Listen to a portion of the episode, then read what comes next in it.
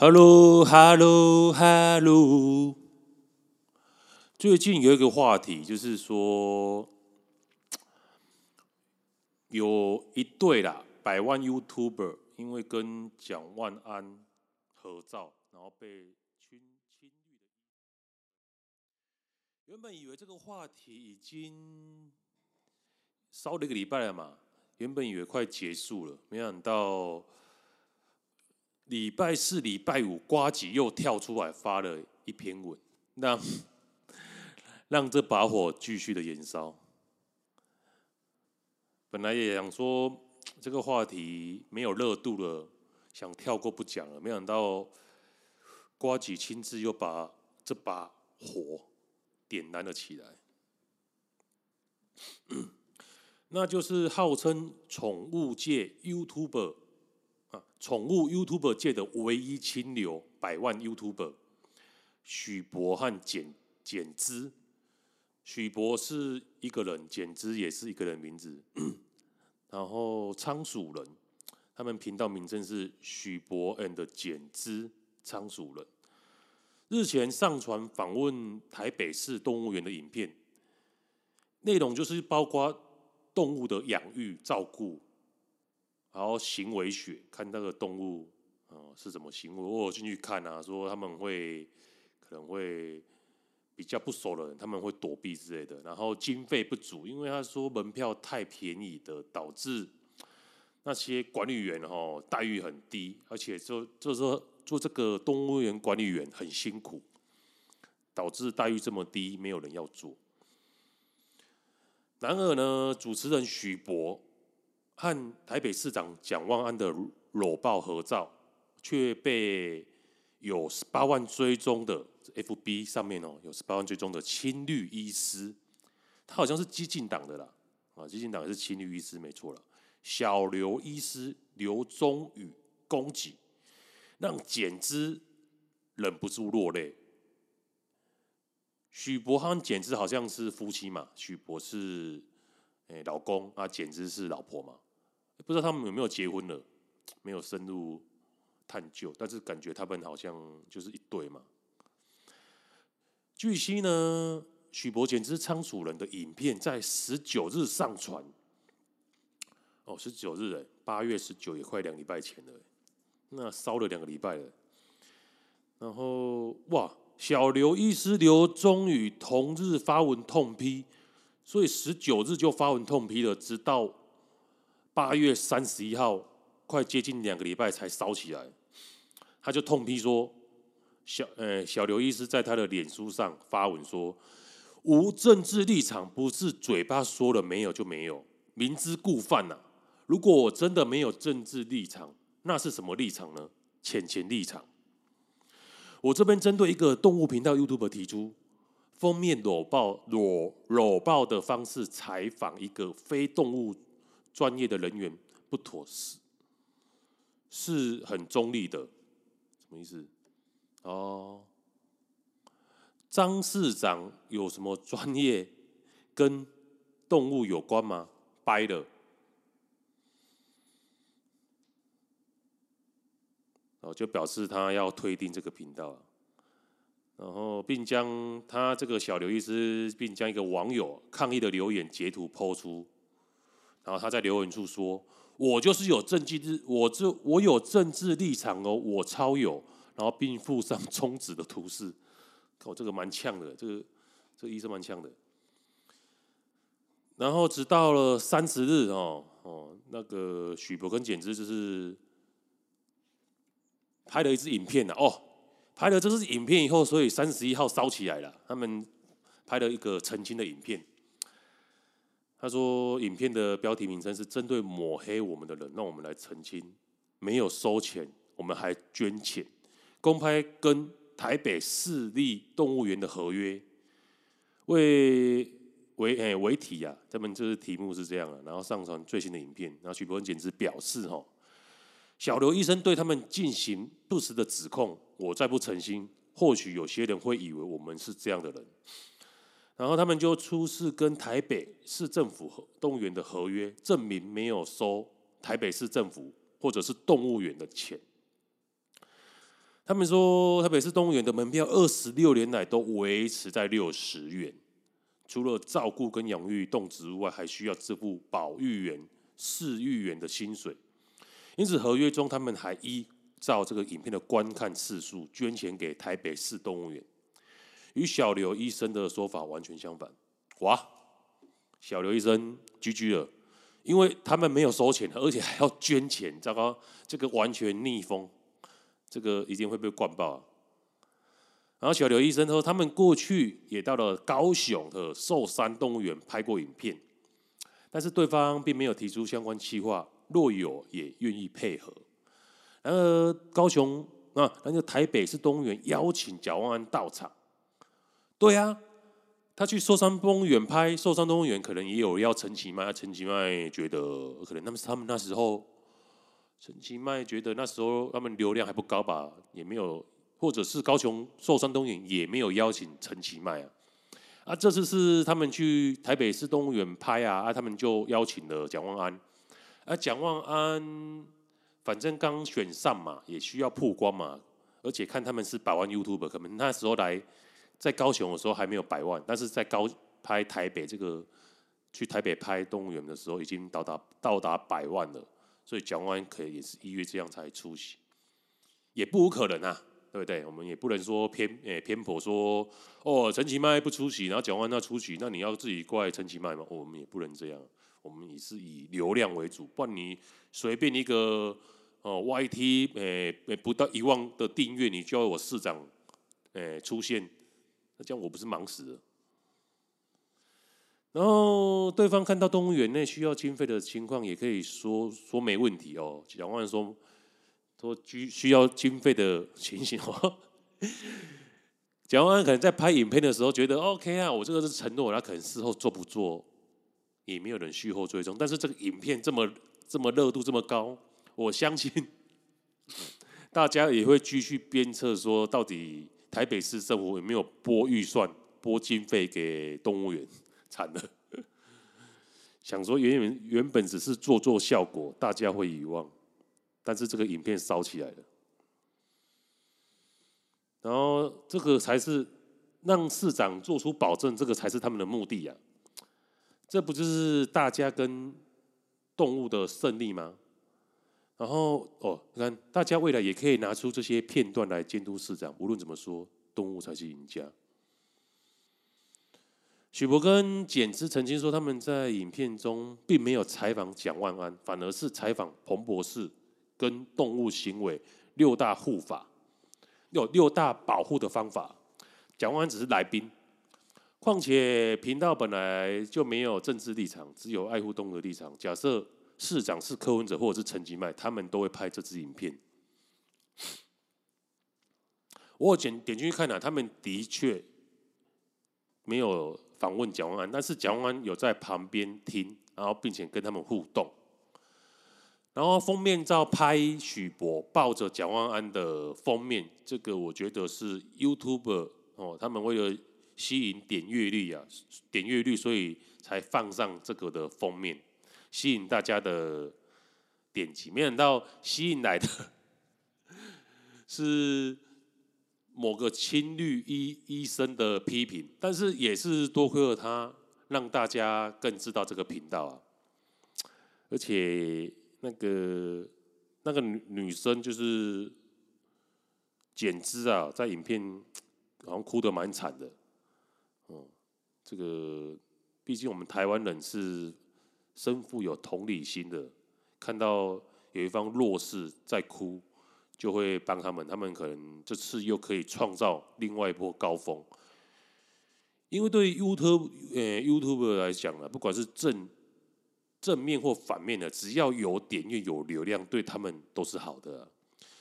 而且这次我觉得是比较正面的流量啊，对啊，所以希望他们的频道能越做越成功，我们的动物也被。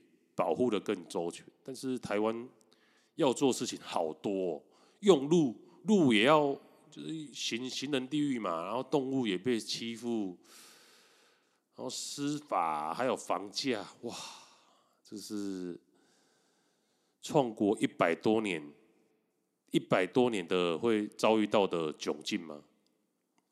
难怪每个朝代差不多两百年都就灭亡了，不知道中华民国可以撑到什么时候。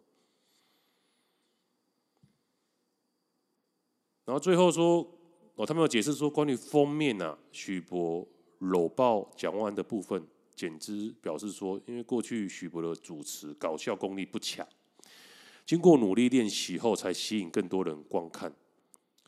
那就是许博走目前啊，主持啊，跟来宾互动，然后简之是走幕后剪辑。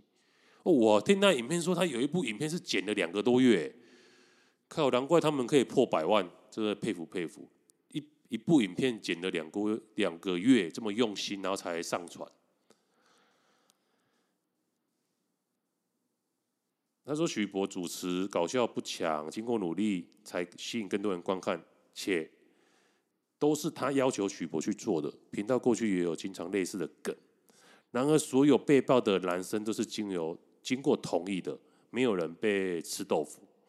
他记得好像他们就是想说模仿小 S 在爆男明星的梗啊，也要求许博这样爆，这样可以趣味嘛，人家看影片。”想说得到知识，额外还要得到娱乐嘛？你没有多的娱乐，大家上班一整天，看到这么文绉绉的研究或者是知识，会觉得很懒得去点。所以你要增加一些互动，跟来宾的互动娱乐性，大家才会有兴趣点进去看嘛。这个无可厚非啦。那简直透露说，曾经影片他拍了两次，第一次拍摄时痛哭。因为辛苦经营的频道可能一夕之间就被抹黑，我完蛋。对啊，一个百万的频道，而且加上他们也没有太多的经费可以做到百万以上，当然可能或可能经过了五至六年的努力，耶，不简单呢、啊。所以他最后转念一想说，若因此有更多人关注到动物，结果是好的，哎，他这真的是赌对了。对啊，他十九号那个医生十九号在发文，没有烧起来。到三十号他拍这支影片，三十一号就在 PTT 上。哎，PTT 那时候超夸张的哎。那个三十一号那一天，许伯简直许伯说奇怪，这个人是谁啊？就是出现了两个三个，然后热门哦，都爆爆一百推哦。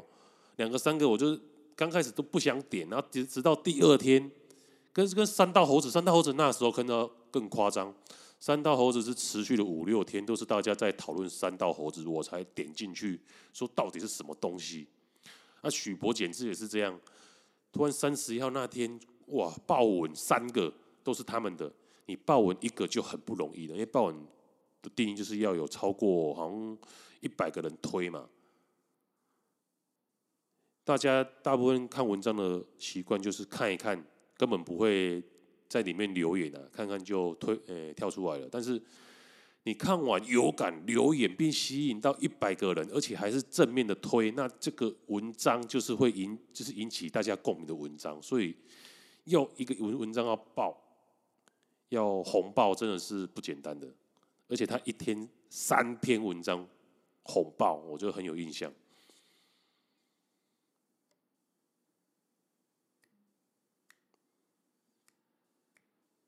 然后直言说没有要跟小刘医师对抗啊，因为这是很没有意义的行为。结果简直表示可以讨厌恨他们，但是不要抹黑。嗯，确实，他们没有收钱，不是浅浅立场，而且他们还秀出合约，说他们依照观看数看多少会捐给那个动物园。若有疑虑，可以私讯询问。如果你要询问我们，我也希望你们是以平等的态度对待我。但最重要不可以抹黑，因为人生活在这个世界上，痛恨的就是被人家抹黑、被人家栽赃，这个是我也不能容许的。如果抹黑的人要继续不实指控抹黑，做过最后会通过法律捍卫自己的权利到底。哦，底下一群推啊，那大家就去那个小刘 医生的脸书。出征，那最后小刘医师也说，他暂时不想管了。然后针对辱骂他的一些那个网友，他要提取法律控诉。所以大家去留言也是要小心，不要直接骂人，你要用拐弯抹角的。你说，你可以去留啊，说小刘医师，你你这样的，哎，你这样的吐槽方式其实算是还好的，因为我还有看过其他人收了钱，然后做不死的抹黑，那种人才是恶心下贱。哎呀，对啊，你要你要这样嘛啊，你就是说你不要直接骂他嘛，你要转个方式嘛，对不对？哎，小刘意思是我一个我的看病的意思，不是指那个。但等一下我自己也被告，就大概是这样的方式啊，不要这么脑冲，直接去人家的 FB 底下直接骂了，骂骂骂三字经，那个是最最低层次的呃行为啊，你要。你要骂人的之余，哦，当下你也要保全自己啊。等下自己为了这件事情，只是你宣泄一时的情绪，然后是之后要跑法院，还要请假跑法院，这样多划不来啊，对不对？所以大家还是要注意注意自己的言论呐，哈，自己的安全啊。那在谈论下一个话题之前，我们来听一首歌。休息一下，五分钟，五分钟后再回来。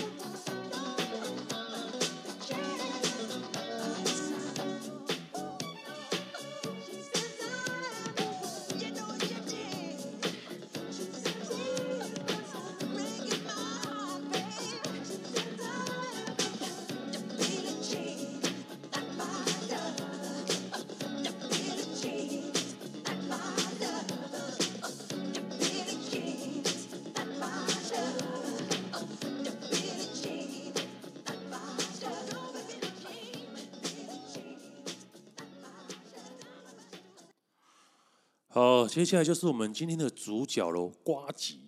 瓜吉在一天之前哦，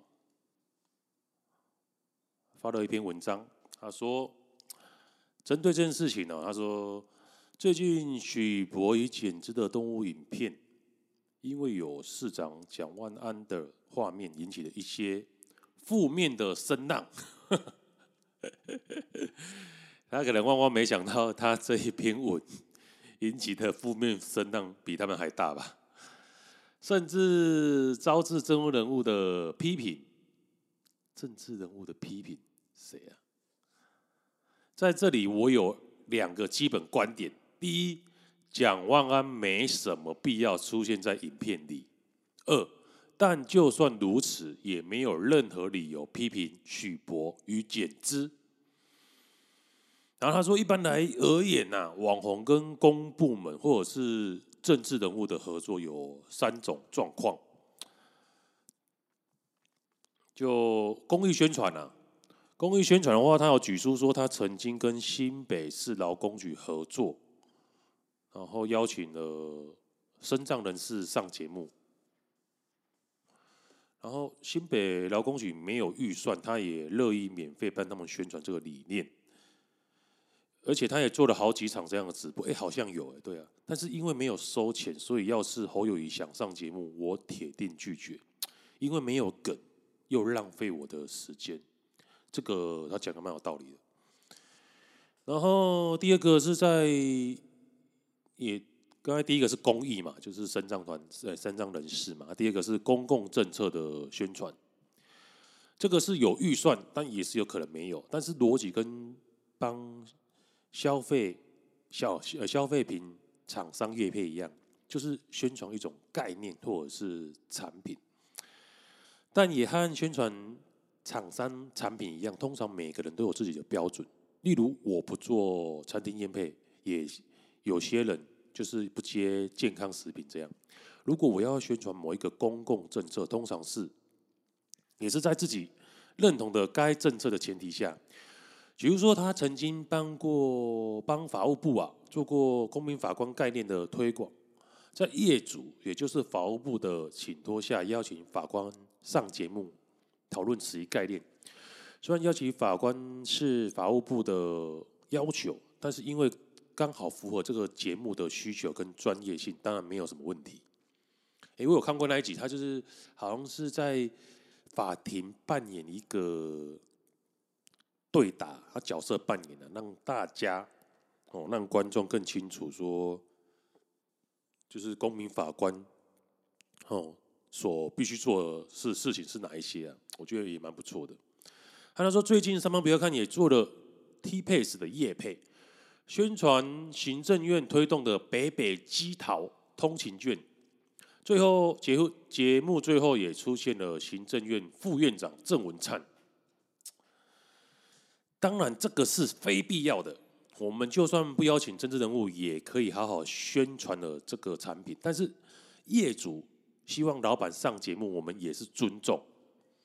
业主就是行政院嘛，那行政院希望老板可能行政院长或者行政院副院长上节目，所以他们是尊重的。但是我们也不希望政治人物上节目只是做一些无聊的政令宣传，所以当时就开了条件，说。要不就是陈建仁穿圣骑士铠甲，因为大家陈建仁的绰号叫圣骑士嘛，或者是郑文灿是副院长啊，他扮演胖周瑜，因为郑文灿就是号称足智多足智多谋嘛，但是他的体型可能有点胖，所以他的绰号叫胖周瑜。不然我们就不希望政治人物出现，因为有梗的话。起码节目好看，我们也对得起观众。在这里感谢副院长愿意配合演出，靠，这个还舔了一下，厉害厉害。然后许博跟简之的动物影片比较接近这种情形。然后第三个是政务政治人物的宣传，这也可能是有预算，也可能没有。就是利用访谈或者是节目的形式来宣传特定人，这里收费与不收费的状况会就会有比较大的差异。传统媒体呢，也会有许多访问政治人物的节目，没收费，就只是一种观点或报道。对于网红来说也是如此，但收费的话，可能就会有道德甚至法律上的疑虑。例如，新闻节目是不可以收收费业配的。所以我个人我自己不做任何收费的个人宣传，但的确也有网红或节目愿意收费做个人宣传。靠，这个不是就是说伯恩当时的夜夜秀吗？我只是想到这个。哇，这个没有仔细看，不知道他这个梗埋这么深。但许博跟简之的动物园影片不太可能是这种类型的，因为主题是动物园跟动物行为研究，并非以蒋万安为主体。而且蒋万安现在也没有要选举嘛，不论是从节目形态或动机来讲，都不可能是这个范畴。那蒋万安需要出现在这个影片里吗？当然是不需要。那这影片就算没有蒋万安，成果也不会改变。他们出他出现在这里，自然是为了个人的曝光。嗯，没错。因为毕竟许博跟简之是百万 YouTuber 嘛，啊，呱吉好像还没百万嘛，那所以其实蒋万安才需要出现在许博跟简之的影片里。然后副院长郑文灿是逼不得已才出现在上班不要看。因为他们还没有破百万嘛，所以他最后不是刚才有讲说，谢谢谢谢副院长嘛，来出现在他们还没有破百万的频道里嘛。嗯，所以就是蒋万安就在蹭嘛，这样看起来文章的脉络就是这样。所以曲博跟简之他们愿意接受蒋万入境，可能是因为盛情难却。蒋万就说，人家想上嘛，百万 YouTube 难得来找我。蒋万好像也没有出现在别的百万 YouTube 的影片里嘛，也有可能是他们喜欢蒋万安，也有可能觉得市长路径是流量密码。嗯，我觉得是相辅相成啊。蒋万安需要流量，需要曝光啊，他们的频道也是需要流量跟曝光啊。有蒋万安，蒋万安毕竟是现在多数人的至少有六成以上。的人是不讨厌的嘛，所以他路径是有是有效吸引点阅率的，所以他们把它摆在封面了。然后郑文灿现在其实是六七六成都讨厌他，因为他毕竟假论文案嘛，啊，所以呱吉上方不要看才没有把哦郑文灿放在封面嘛，所以他可以这样大而皇之的说。而且把它包装一下，说：“哎，他可以胖周瑜啊！哦，胖周瑜就是比较有梗啊！啊，蒋万安，你除非标题打张万安，不然你就是没梗啊，不然就是呃剃光头模仿蒋介石的穿穿军装的，这样比较有梗嘛。他的意思大概是这样的。退一万步说，我但不论哪个原因，就不都不算是可以批评的理由。”退一万步说，就算这是许博和简直的政治表态，也都是他们的公民权利，没有什么好批评的地方。看，这是哦，他写这篇文章一定耗费他很多很很多的时间，但是他真的是哇，台湾或世界各国的民间活动常常都有官方的赞助。好了，最后一段了。虽然许博与简之是在没有收费的情况下去拍动物园的影片，但是因为借用动物园场景也算是有获得公部人资源的支持。如果市府同时提议蒋万安市长想要参参与参事拍摄，自然也会有拿人手手软的困难，很难完全拒绝。所以你要是觉得蒋万安出现在影片里不好，要批评的话，不应该是许婆与简之吧？所以要批评的是蒋万安喽！靠，这个带风向，他就这篇就是他的写的动机。我觉得他嗯没有什么必要写这篇文章了，我是觉得啦。他的起先的动机就是说发生争议了，而且这个是市政府是在以前哦监督过的市政府，他有必要，然后刚好这个也是签也有必要发生啊，而且许波跟简之这一波没有任何的 YouTuber 出来发声挺，所以他他是唯一一个 YouTuber 也是蛮勇敢的，出声来挺，他觉得他有这个相关性啊，而且重点是深层的底层逻辑是他。很讨厌蒋万安，所以用他这个，诶，刚好是 YouTuber，然后刚好也有跟郑文山合作过的过来人的观点，想要说写一篇文章来说服大家，没想到他底层逻辑，讨厌讨厌蒋万安那种底层逻辑被大家发现了。瓜吉一直哦都有一个毛病，就是说他自认为。他比一般人聪明，他所阐述的文字叙述，想要私带一些私货哦，底层逻辑讨厌蒋万安的那些意思，可以不被发现，但是他忘记了，大部分有八成的台湾人都是跟他一样聪明的，只是大家没有像他哦这么有流量。但是你这样自以为 gay 掰，自以为聪明，然后写一篇文想带风向，最后反而被风向压倒了，点火焚身。本来这这件事情已经已经烧了烧了差不多八三十一号烧嘛，烧了一两天已经快没了，因为一个新闻的流量就是这样嘛。还没想到他亲自把这一把火点得更燃。这是也是他的始料未及的，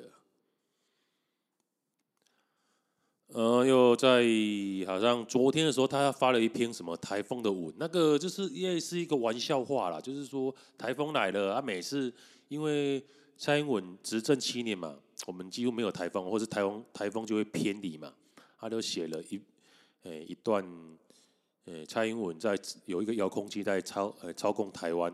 啊操控台风转向的操控器，然后移交给赖清德，就是他下一任的总统嘛。类似的玩笑的梗，大家可以去看一下。啊，就有一个 网友就说：“是被下蛊了吗？这么甜的我，我服了。”然后瓜姐就回复他说：“对啊，赖清德的老二很香，怎么了吗？”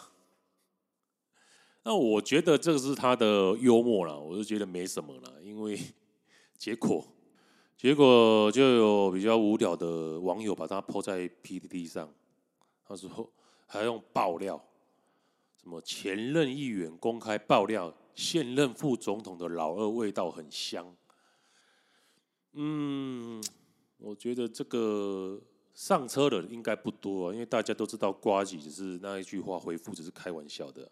但是却有人挖出了他以前在 PTT 上 PO 的文章，一百零三年，一百零三年 PO 的，一百零三年，九年前的。但是他这个文笔我觉得不错，他就写说他 PO 了一篇文章，那大部有人说他可能九成真。一成假了。他写到：男人正在汽车旅馆的浴室洗洗澡。我觉得他文笔不错啊，这一篇的叙述文笔不错，大家可以听看看。男人正在汽车旅馆的浴室里洗澡，是我完全不喜欢的类型。温吞的长相，保守的工程师穿着，但是我不在意，只要等等我也进了浴室，摸着那根我已经熟悉到不行。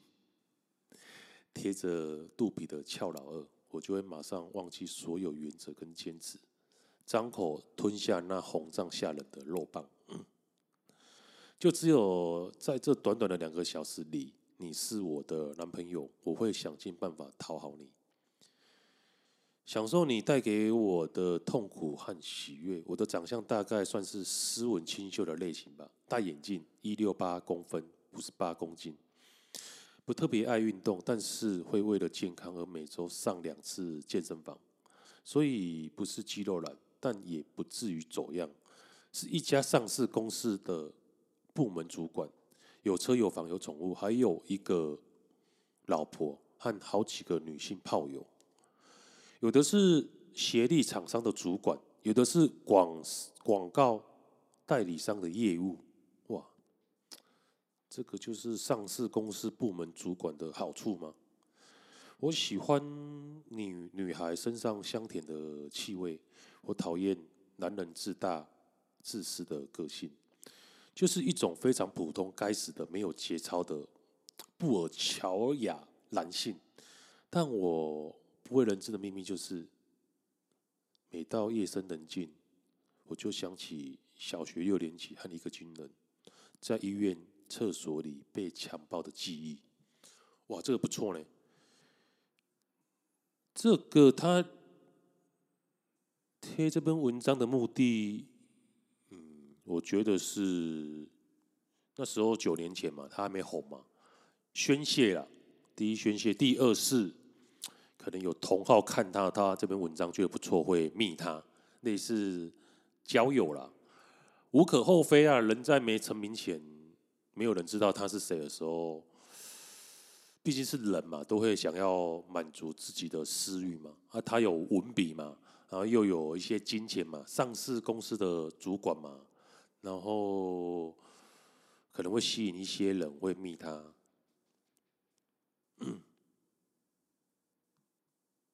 ，OK，他自己在这个 PPT 上面的，他也写说，虽然编改了部分情节，但是但主要的就是地名啊。为了避免是熟人相认啊，基本上九成五都是真实发生的，所以它不是胡乱的，它不是这不是好小的文章，这是实实切切。因为有些网络上太多胡乱的，你看了说哦，这个是真的假的，就会怀疑，反而缺少那种刺激、那种真实的感觉。但是他愿意跳出来说，只只有地点，主要是地点是错的，大部分都是真的，这个会让人家增加你看这篇文章的。欲望，哦，那我们再休息一下，听一首歌，五分钟后回来。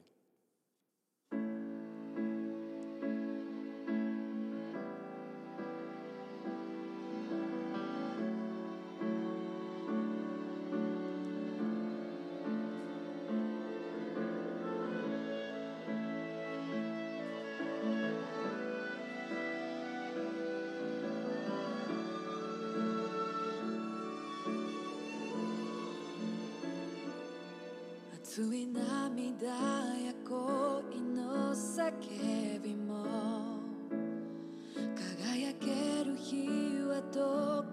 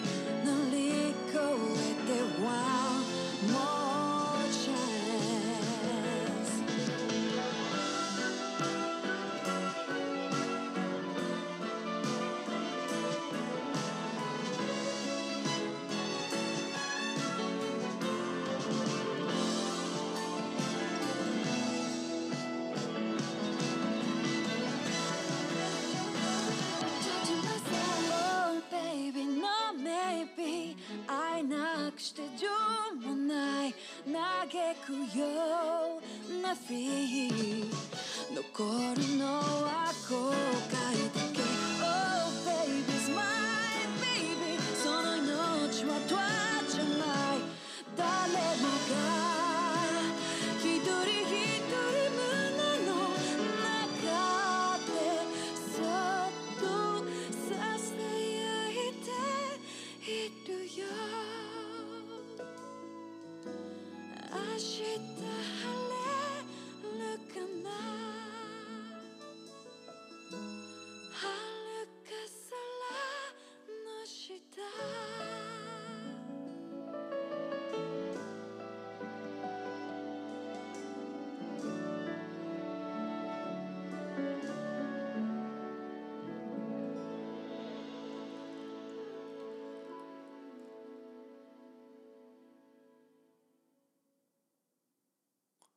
那时事新闻我们看完了，我们来看一下房产的新闻。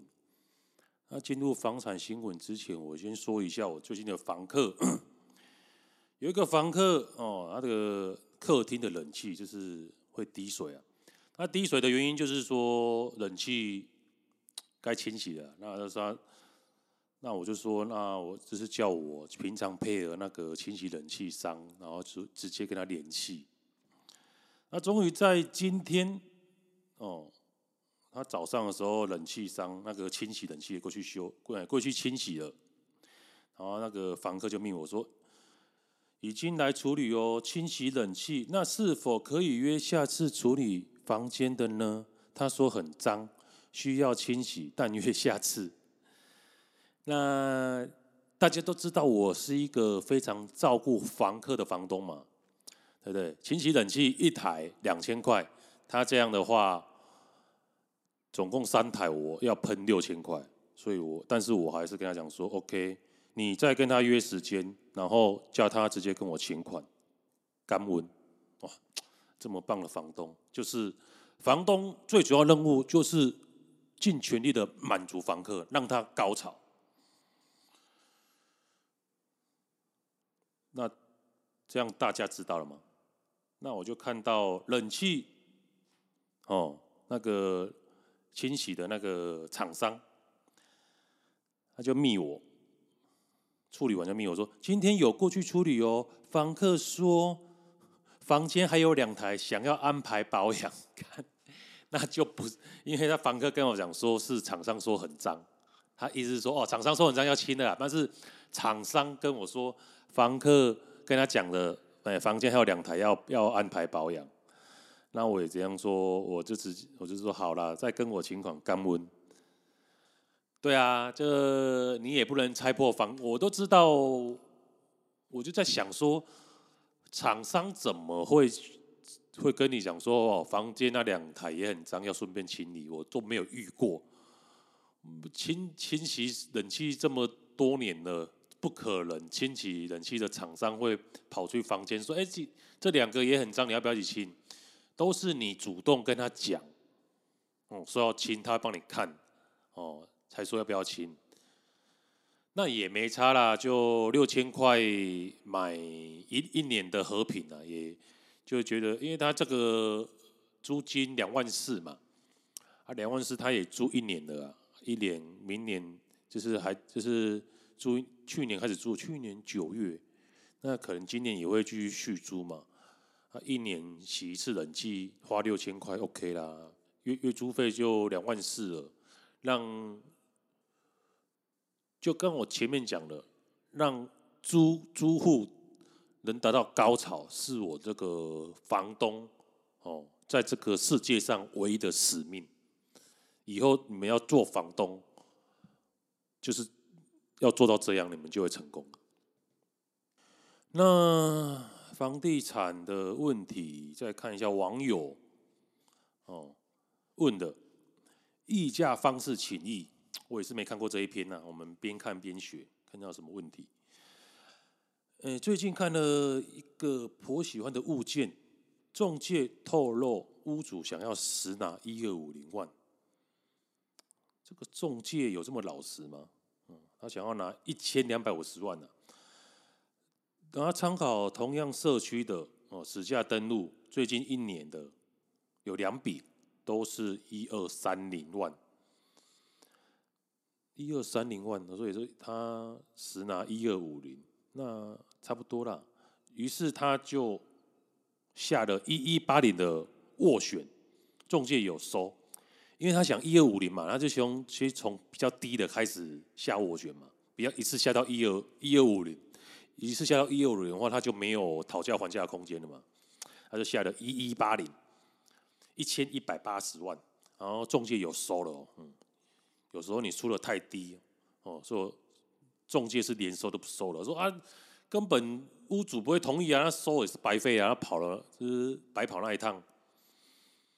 然后中间中介来来回回跑了两至三个礼拜，哦，感觉蛮会演的哦，还跑了两至三个礼拜，表示屋主此价格不卖，哇，请我们至少开到一千两百万。于是我们加码到了到一千一百九十万，靠，这个是多加十万块，你就是不出一千两百万就对了。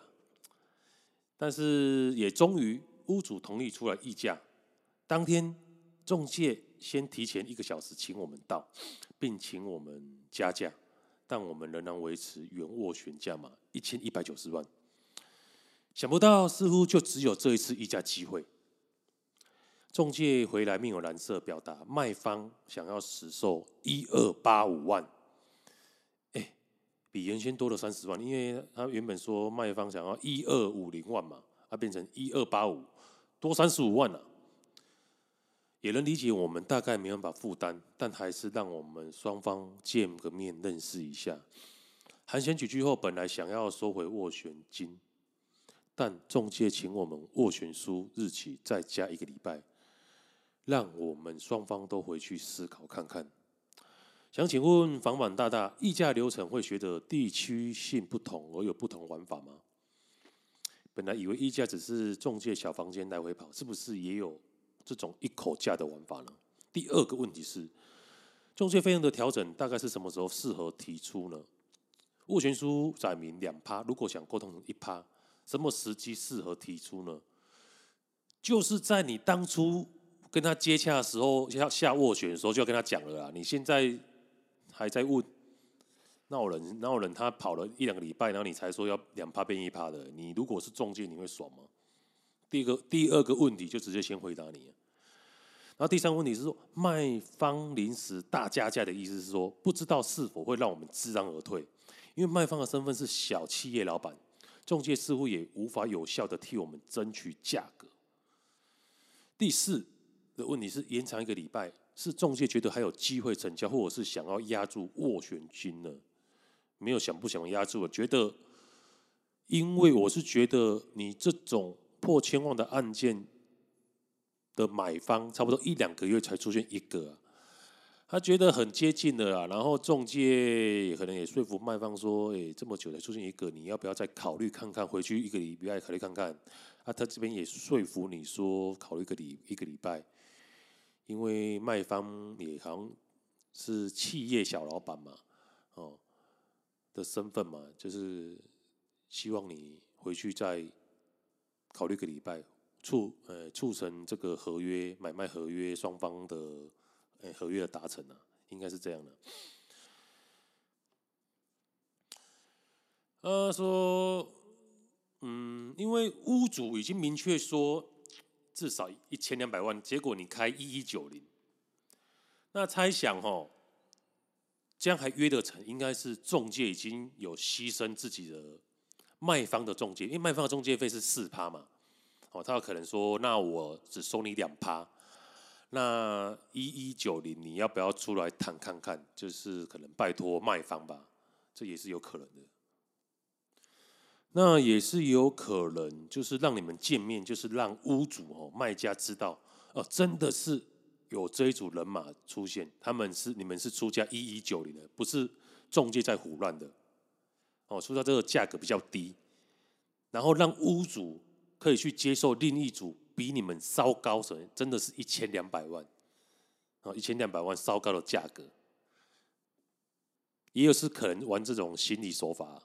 你看人家就是这两组，一个是一一九零，一个是一千一千两百万，那你就。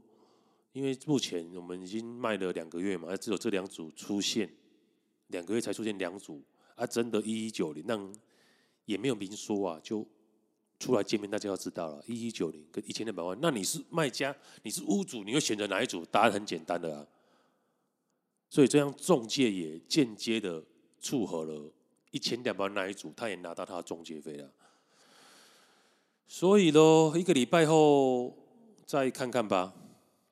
那就平常心了。我觉得你真的很喜欢，就直接加到一千两百一十万了，直接破他一千两百万了，直接买到了啊！多个二十万你在那边，而且二十万又不是说真的，真你真的叫你拿出二十万的现金，是拿二十万的二十趴出来而已。二十万的是二十趴是多少？诶，四万块多四万块的现金啊！啊，其他的其他的二十万减四万块，十六万。其他十六万是用贷款的，十六万分成三十，那每个月也没多少啊，在那边又不是说差个一千万，我觉得喜欢真的就买就买下去了，多差个十几二十万而已。那今天我们就录到这边，This guy see you next time。